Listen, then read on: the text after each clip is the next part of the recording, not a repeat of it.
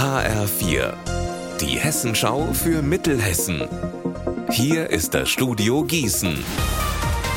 Mit Eva Rüssler, schönen guten Tag. Bevor im sogenannten Eileen-Prozess eine kurze Pause beginnt, sind heute noch einmal zwei junge Frauen vom Landgericht Gießen befragt worden, die mit dem Angeklagten Jan P. engen Kontakt hatten. Eine davon war seine Ex-Freundin. HR-Gerichtsreporterin Heike Berufka, was hat die denn gesagt? Die Befragung der mittlerweile 26 Jahre alten Xenia war mühsam. Die geistig eingeschränkte Frau war kaum in der Lage, die Fragen zu verstehen, geschweige denn sie so zu beantworten, dass sie bei der Aufklärung geholfen haben. Zuvor hatte eine Chatpartnerin von Jan P. von den Telefonaten erzählt, die er mit ihr offenbar unmittelbar nach der Tat geführt hat. Lange Telefonate, in denen es um Sex ging, in denen er ihr ein Masturbationsvideo geschickt hat. Alles in allem zeigt auch dieser heutige Verhandlungstag die Abgestumpftheit dieses Angeklagten.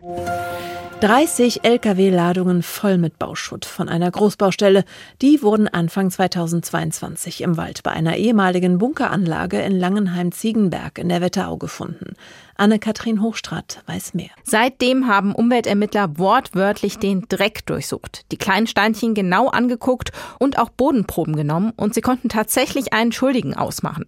Der 53-Jährige aus der Wetterau wurde jetzt eineinhalb Jahre später zu einer Strafe von 7200 Euro per Strafbefehl verurteilt und die Entsorgung muss er auch bezahlen. Mehrere 10.000 Euro. Der Schriftzug Dorf hat Zukunft 2023 und dazu das Dorfwappen von Menzfelden.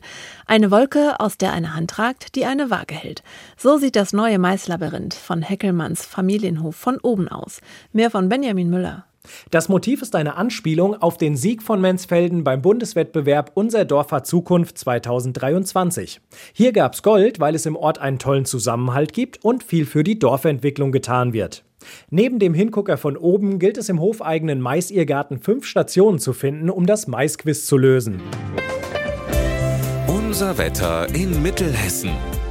Bleibt wunderbar sonnig bis zum Abend. In der Nacht kühlt die Luft wieder ziemlich ab. Die Tiefstwerte liegen bei 12 Grad in Elz und 9 in Stadt Allendorf. Morgen kommt der Sommer richtig zurück mit Werten von bis zu 27 Grad. Ihr Wetter und alles, was bei Ihnen passiert, zuverlässig in der Hessenschau für Ihre Region und auf hessenschau.de.